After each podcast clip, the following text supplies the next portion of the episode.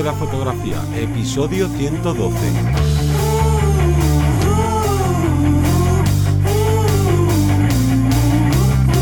Bienvenido y bienvenida al podcast que te enseña a vivir de tu pasión, es decir, vivir de la fotografía, donde semana tras semana te enseñamos todo lo referente con el mundo de la fotografía como negocio, marketing, búsqueda de clientes, posicionamiento online, marca personal, páginas web, un largo etcétera. Yo soy Teseo Ruiz y contigo y conmigo tengo a Johnny Gómez. Muy buenas. Hoy hablaremos de las características que debemos tener en cuenta a la hora de invertir en equipo. Ojo, que muchas veces le damos más importancia a la que tiene al equipo y siempre decimos que hay una parte técnica, una parte de formación, una parte psicológica, una parte ahora de acabar un trabajo, un proyecto, pero hoy queremos destacar especialmente para todos los del cacharreo, todos los que les gusta el equipo, hablar un poquito de ello y más concretamente de la diferencia entre un cuerpo y un objetivo, en qué invertiríamos, qué características hay en cada una de ellas para que aquí cada uno entre a valorar y nosotros luego nos mojaremos un poquito al final.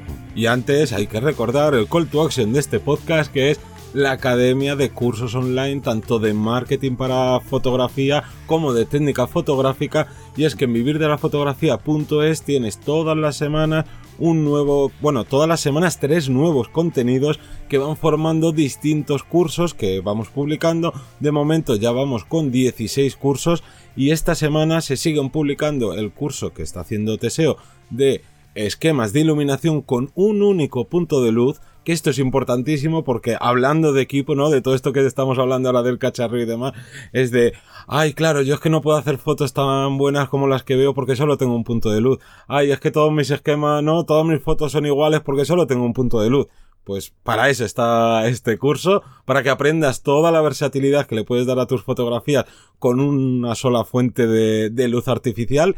Y luego los viernes, los viernes de edición, seguimos con el curso de Capture One Pro que, bueno, que se está convirtiendo en, en un imprescindible. Así que seguimos ya con, con la materia que nos ocupa este capítulo en particular del podcast.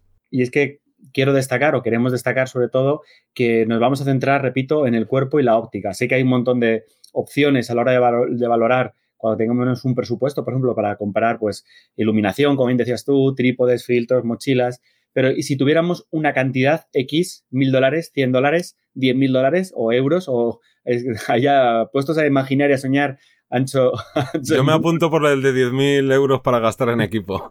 Ahí, ahí. Y vamos a entrar a valorar si queremos hacer el 20-80, quiere decirse, queremos invertir poco en una opción y tener esas eh, facilidades, por ejemplo, tener mucho mejores ópticas, más variedad de ópticas, o al contrario, queremos tener un cuerpo de última generación, una óptica más normalita o incluso más, más estándar, o sí que a lo mejor en este caso nos interesa tener un 50-50, un 50%.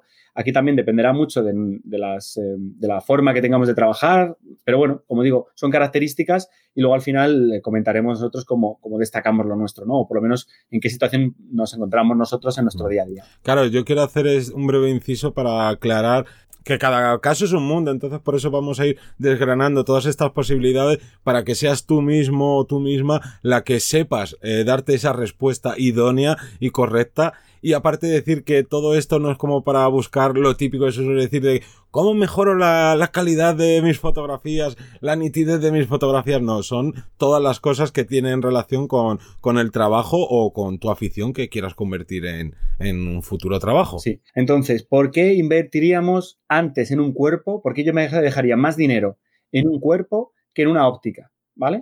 Primera razón, por la que considero que también es importante, pero dependerá de nuestra forma de trabajar, es que en este caso un cuerpo más caro o una inversión mayor no me va a permitir generalmente tener una cámara con mayor cantidad de megapíxeles que en este caso me permiten jugar con la dimensión de la fotografía.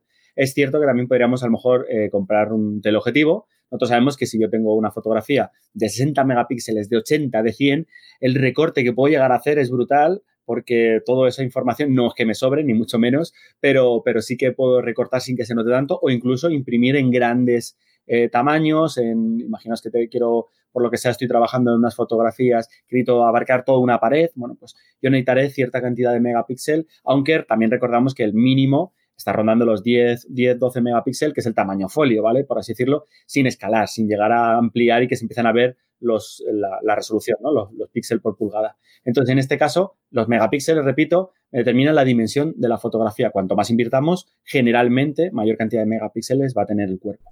Claro, otra parte fundamental que encarece el producto, en este caso el cuerpo de cámara, es el rango dinámico que, que tenga esta, este cuerpo que estás queriendo obtener. Porque claro, no es lo mismo que tu sensor eh, tenga 10 pasos de rango dinámico a que tenga 14, que puedas recuperar mejor en las sombras, a esa transmisión del color, ¿no? Todos, todos estos factores que depende para qué tipo de fotografía te dediques y cuál sea el, el, el motivo final de esas fotografías, si va para redes sociales, como bien has dicho también antes, si va para impresión, tenemos que tenerlo en cuenta. Y si tú por tu tipo de trabajo necesitas tener el mayor rango dinámico, sí o sí vas a tener que invertir más en un cuerpo de cámara que tenga, ¿no? Que te dé esas facilidades y esas prestaciones que no a lo mejor en, ópticas. Hay unos casos que no se puede llegar a conseguir si no lo tenemos, pero generalmente un mejor cuerpo, igual que una mejor óptica, lo que nos va a ahorrar es tiempo.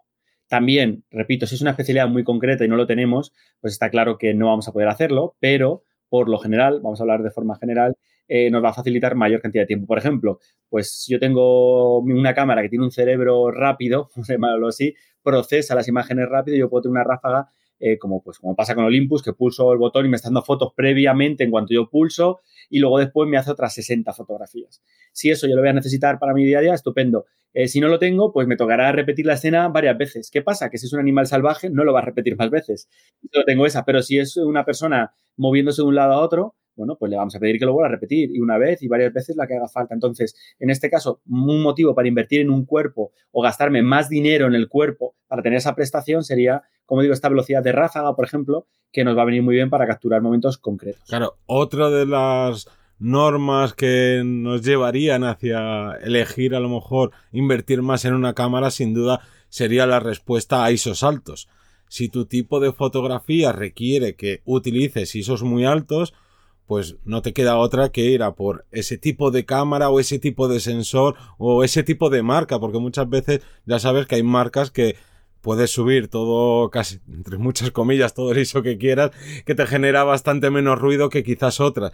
Y aquí también hago como un pequeño impasse que no siempre hay que pensar en de, no, no, si yo no hago fotografía nocturna, no, si yo no hago eventos, porque yo me dedico, y pongo aquí el ejemplo del que quiero hablar, a, a la fotografía de stock. Entonces no tengo problemas porque siempre estoy a, con más o menos con buena luz.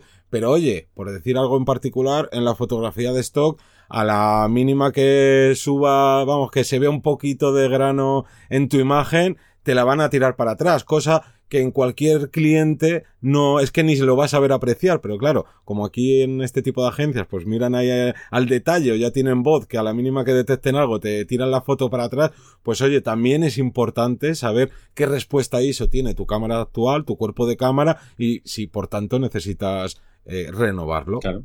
Otro motivo para invertir más dinero en un cuerpo que en un objetivo, o sea, siempre vamos a poner un objetivo delante de la cámara, como es lógico, pero yo invertiría más dinero, o creo que una de las características más importante en este caso, es la botonería, o sea, la cantidad de configuraciones, cuántas, de, cuántos de los que nos estéis escuchando y cuántas tenéis, os falta un botón para configurar la ISO y tenéis que entrar en el menú porque son una gama de a lo mejor de gama media baja respecto al precio, ¿vale? Yo estoy hablando en este caso. Y que no tenéis ese botón y tenéis que hacer al menú, al menú y ya me falta o eh, resulta que para mover el diafragma tengo que pulsar otro botón y yo cuando me llevo las manos a la cara me está molestando, ¿no? ¿Se puede hacer? Sí, pero si tenemos una cámara generalmente de mayores cantidad de dinero, Generalmente esto también es una forma de, separar el mercado, ¿no? De obligarte a comprarte varias cámaras para que te vayas dando cuenta de, cuánto hay que irse gastando. Pero botonería, el sellado, las condiciones de resistencia, todo eso es un extra que tendríamos que invertir en, el, cuerpo. Y luego otro sería también si el sensor está estabilizado. Mm. Y también qué tipo de estabilización tiene, porque por ejemplo Olympus, eh, ya sabemos que la estabilización que tiene es, es increíble y que otras marcas no llegan a, a esa estabilización o marcas que directamente tienen cuerpos que te pueden dar todo lo anterior que necesitas, pero el, el sensor no está estabilizado y oye, tú lo necesitas porque estás disparando con unos teleobjetivos gigantescos o porque tienes que bajar la, la velocidad mucho, pero no vas a estar trabajando con trípode y por tanto se te puede trepidar la fotografía. Bueno, sea por el caso que sea, que hay muchísimas opciones, eh, a lo mejor necesitas que, que tu sensor esté estabilizado y oye, pues no queda otra que, que invertir en, en este cuerpo de cámara. Claro. Vale, pero esos serían los motivos para comprar un cuerpo o invertir más dinero, porque entendemos que va a ser más caro si tenemos, necesitamos esas prestaciones, más dinero en el cuerpo que en el objetivo. Pero, ¿y si quisiéramos invertir más dinero en el objetivo? Que en este caso, que tendríamos que tener en cuenta? Primero, que sin ese objetivo no voy a poder hacer la fotografía. Por ejemplo, todos podemos hacer una panorámica, ¿vale? Pero es mucho más cómodo tener un angular contundente o una fotografía macro, podemos invertir el objetivo o podemos buscar una anilla, una... Siempre hay unas características, pero por lo general, igual que el recorte, ¿no? Con un teleobjetivo, pero puede ser una chapuza, entre comillas, o no, puede ser parte de nuestra forma de trabajar, pero es mucho más cómodo para nosotros invertir en una buena óptica, que es la que nos va a dar ese resultado y nos va a abaratar nuestro tiempo, por así decirlo, nos va a dar mejores resultados respecto a tiempo que invertirlo en un, en un cuerpo, porque a lo mejor el cuerpo, bueno, pues con las condiciones normales me vale de sobra. Claro. Otro de los puntos a destacar dentro de los objetivos es que mientras que con las cámaras se, se desvalorizan muy rápido, tú cuando te compras un objetivo de muy buena calidad, o bueno, o de la calidad que sea, la cosa es que tarda muchísimo en desvalorizarse y te puedes comprar un objetivo ahora y venderlo dentro de dos años o venderlo dentro de cinco años que vas a, que vas a seguir obteniendo ese retorno de no, si lo vendes en el mercado de segunda mano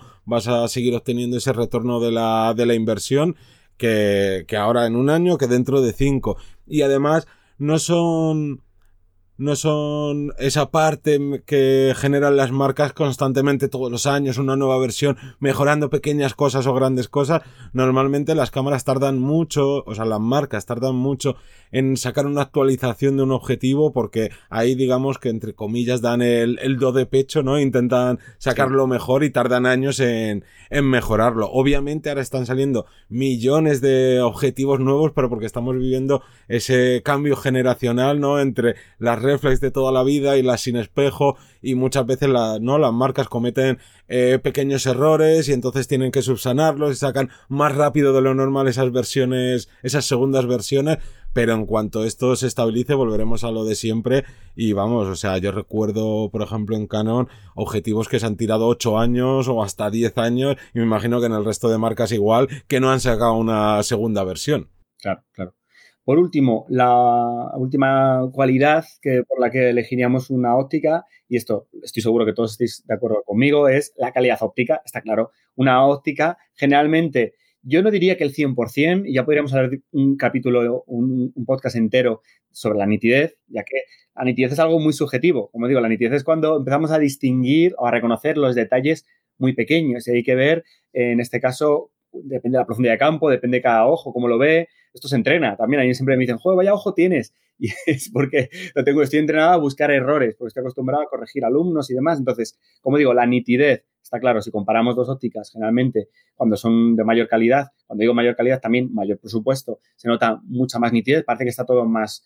más enfocado, más vivo, no sé cómo, cómo sería una definición más exacta, pero sí que eh, está claro que si queremos ese, ese aproximamiento a esa nitidez, necesitamos invertir en una óptica. No es 100% la, la óptica la que nos da la nitidez.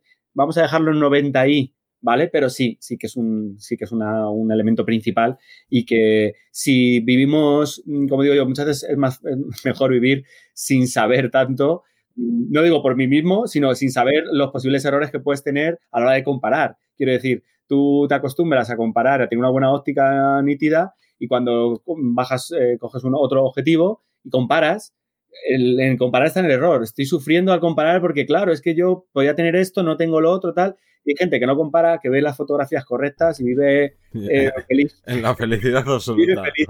Ahí está, porque no tiene que gastar dinero. Entonces, ahí depende un poco de, de nuestra de nuestro presupuesto, de nuestras inquietudes a nivel técnico y demás.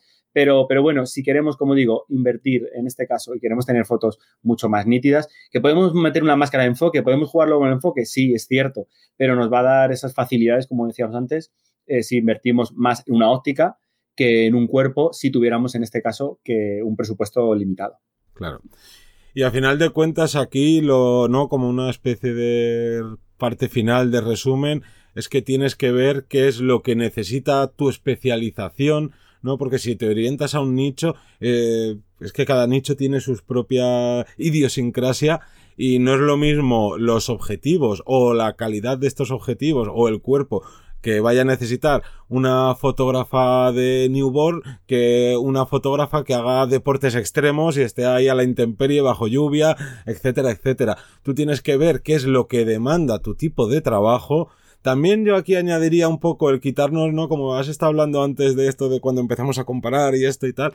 Y muchas veces, claro, nuestros ojos están entrenados, pero es que si tu cliente no va a notar la diferencia, oye, pues ese, esa inversión la puedes hacer en otras cosas que no tengas, en aumentar, bueno, aquí ya cada uno que, que invierta en lo que quiera, obviamente, pero si necesitas una cosa en particular, porque dices, no, mira, es que mi pasión o con lo que yo me dedico es la fotografía nocturna y me gusta fotografiar eh, no sé, hasta la nebulosa más lejana que hay en el firmamento, pues claro.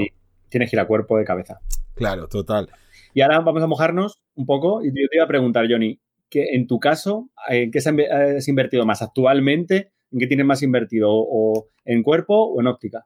Yo siempre donde más he invertido ha sido en óptica. Ahora tendría que mirarlo un poco porque acabo de cambiar de sistema y todavía me tengo que dejar más pasta.